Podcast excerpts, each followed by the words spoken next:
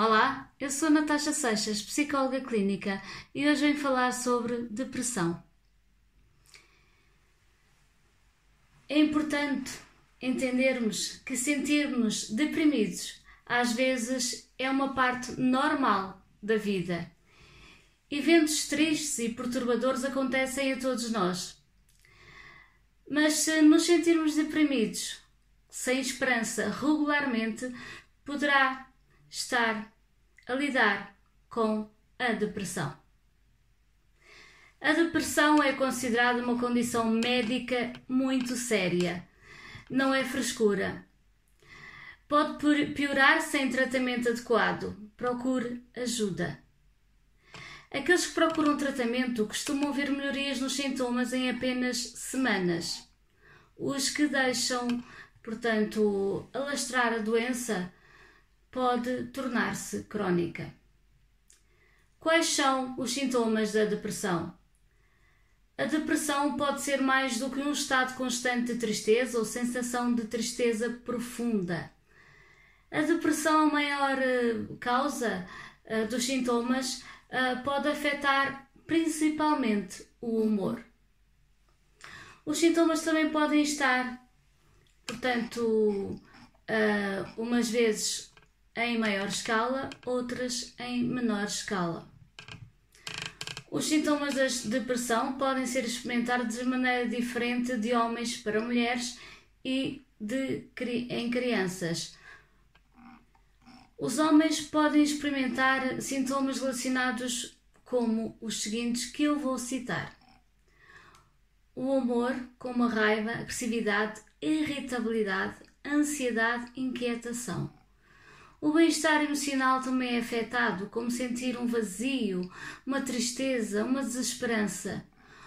O comportamento também se afeta, com perda de interesse, não encontra prazer nas atividades que antes tinha, como sendo as favoritas, cansa-se facilmente.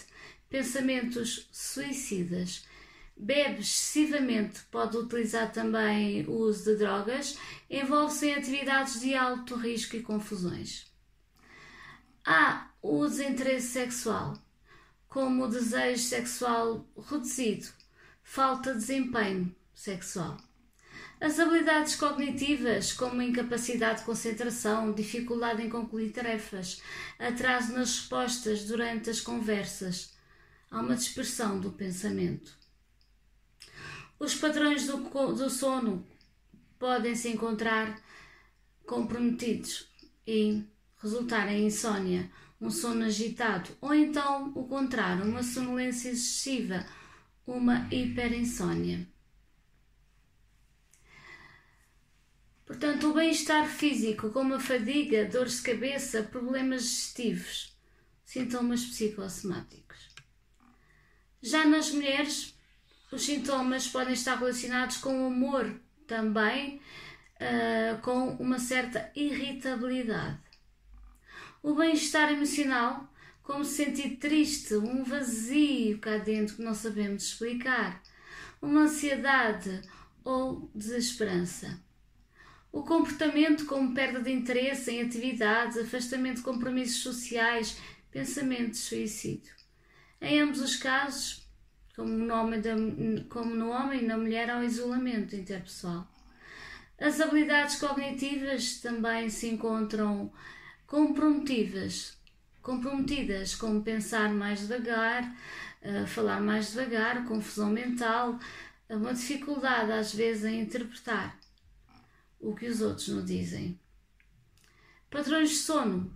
Também pode haver uma hiperinsónia, uma hipoinsónia, ou muito sono ou pouco sono, dormir a noite toda, acordar cedo, interrupção do sono. O bem-estar físico, como diminuição de energia, maior fadiga, alterações no apetite, alterações de peso, dores de cabeça intensas, aumento das câmbrias.